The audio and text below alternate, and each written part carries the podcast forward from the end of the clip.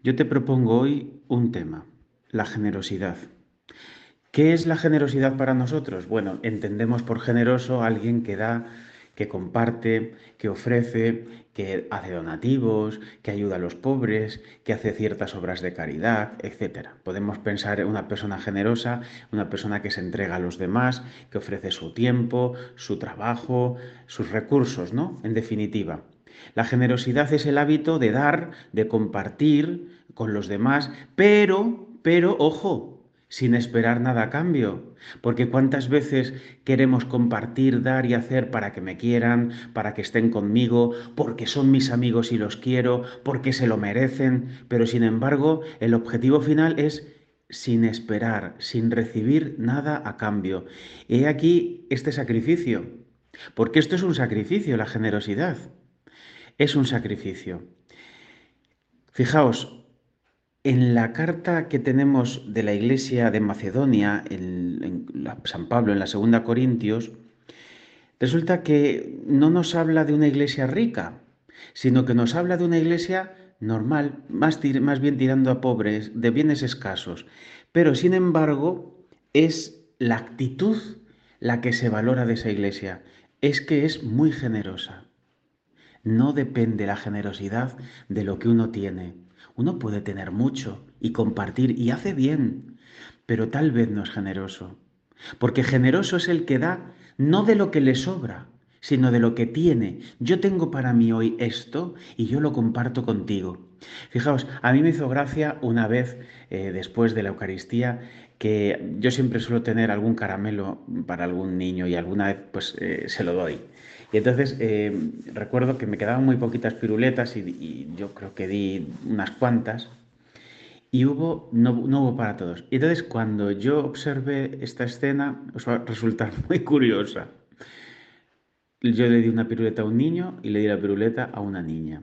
Y no recuerdo cuál de los dos se puso, se la partió en la plaza y estaba dándole, eh, tenía a, a unos cuantos niños alrededor que estaba repartiéndole un trocito de piruleta no es nada.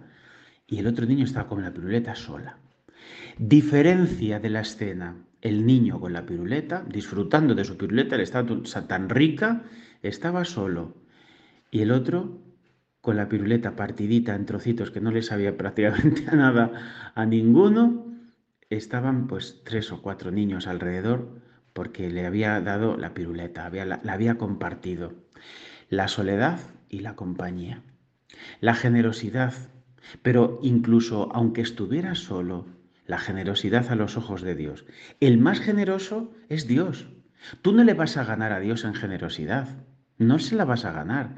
Sin embargo, sí que lo que vas a hacer es ser de algún modo una prolongación de Dios, que es más generoso que nadie, porque ha creado el mundo, porque hace salir el sol sobre buenos y malos. Fijaos qué generosidad la de Dios. ¿Y tú qué, ¿Tú qué? ¿Y tú qué a veces? ¿Y tú qué? Que buscas solamente tus compensaciones, los que te hacen tilín, los que te das gustirrinín, los que te gustan y los demás a veces que los parte un rayo, ¿no? Bueno, es una forma que tengo de expresarme y de hablar, ¿no? ¿Cuánto nos queda y cuánto nos falta, queridos amigos? Fijaos, hay unos ejemplos en el Evangelio que son preciosos. Uno ya lo he dicho, que es la iglesia de Macedonia, en San Pablo a los Corintios, Después tenemos la viuda del Evangelio, si os acordáis, esta viudita que echó poquito, pero echó lo que tenía, lo que tenía. Qué valor echar lo que tienes. Tercero, el buen samaritano. Esta es preciosa, ¿no? Porque es que este hombre no se lo pensó. Oye, que habían pasado, que los que se decían santos y buenos habían pasado antes y no hicieron ni puñetero caso. Y el buen samaritano se acerca, no se lo piensa, porque se movió por la compasión y decidió ayudar. ¡Cuánta generosidad! Y también yo veo en Zaqueo, ¿no? Zaqueo, que era un sinvergüencilla, uno que se había aprovechado, un pobrecito acomplejado, pero con muchos defectos. Pero ¿qué ocurre? Como contigo y conmigo, se encuentra con Jesús y es la clave. Y entonces el encuentro con Jesús hace que actúe con justicia y con generosidad. Y devuelve y resarce, ¿no? Todo lo que había robado, todo lo que te he dado, lo devuelvo más, quiero repartir, ¿no? Esto tiene mucho que ver con una virtud que es, es un fruto del Espíritu Santo, que es la magnanimidad, que es poco conocido, porque se nos habla de ánimo, de espíritu grande, pero fijaos los antónimos, ¿eh? mezquindad, tacañería, pusilanimidad. ¿eh? La magnanimidad es una disposición hacia dar más allá de lo que se considera normal, de entregarse hasta las últimas consecuencias. Tú te puedes entregar de muchas maneras, en tus estudios, en tu trabajo, en tu casa, en tu familia, en tu iglesia, en tu grupo, no emprender sin miedo, de avanzar pese a cualquier adversidad, que muchas veces cuando hay una adversidad, ¿qué nos pasa a todos? Que nos vamos para atrás, querer hacer el bien cada vez mejor.